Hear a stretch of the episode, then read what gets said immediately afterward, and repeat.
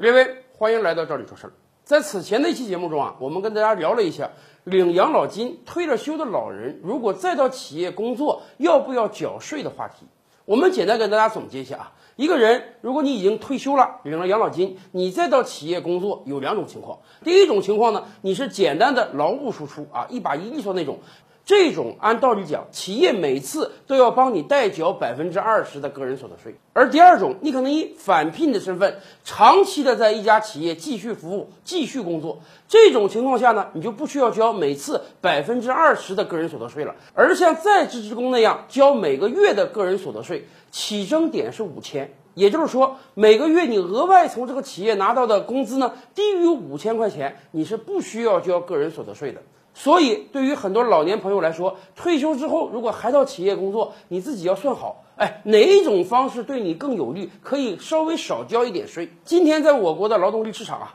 有相当一部分老人选择退休之后继续工作的，这个我们也清楚啊。一方面，我国今天的退休年龄几乎是全世界各个国家最低的。男性六十岁，女性五十五岁就可以退休，这个年龄对很多人来讲还是一个年富力强的状态，大家还是有工作能力的，而且对很多老人来讲，大家也觉得你这个退休金啊稍微有点少啊，为了以后能有个更好的、更安定的晚年生活，所以趁着年龄还不是太大，还是愿意再找一份工作的。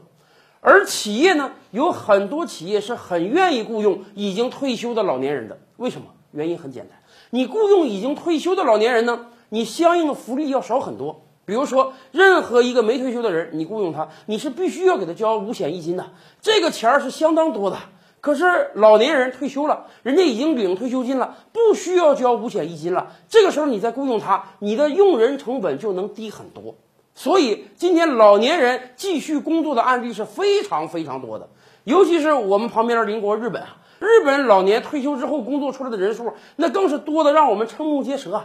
经常性的在各种各样的服务行业，我们都能看到大量白发苍苍的日本老年人继续出来工作。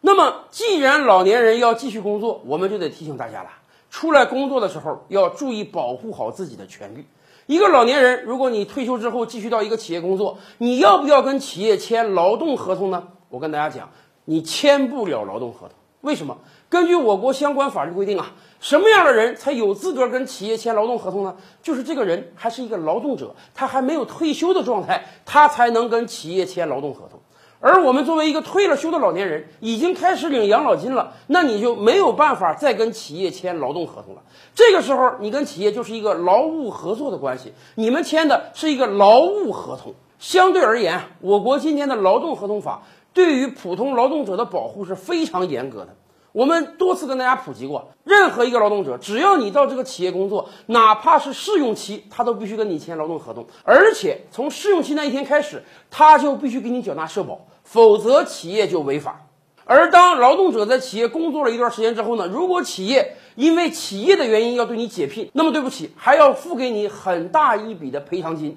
这个赔偿金就跟你在企业工作了多少年有关。而反过来讲，劳动者如果在合同期内，哎，不想干了，各种原因自己跳槽了，那么劳动者只要提前一个月告诉企业就可以了，不需要支付任何的赔偿金。大家看到了吧？劳动合同法是保护弱者的，保护普通劳动者的。可是啊，退了休的老年人，你就没法再受到劳动合同法的保护了，因为你已经不需要再缴纳社保了，你都开始领养老金了，所以企业也没法跟你签劳动合同，而且。不光是企业不用给你缴纳社保，企业在合同期内帮你解聘了，也不需要对你做出赔偿，因为你们俩之间不是劳动合同法规范的对象。所以啊，我们就得提醒广大退了休的老人了，因为你签不了劳动合同，因此在选择企业的时候，你就要更加谨慎，选择那些诚信的、靠得住的企业呀。今天的视频你满意吗？点击“照理说事”的头像，还有更多精彩内容啊！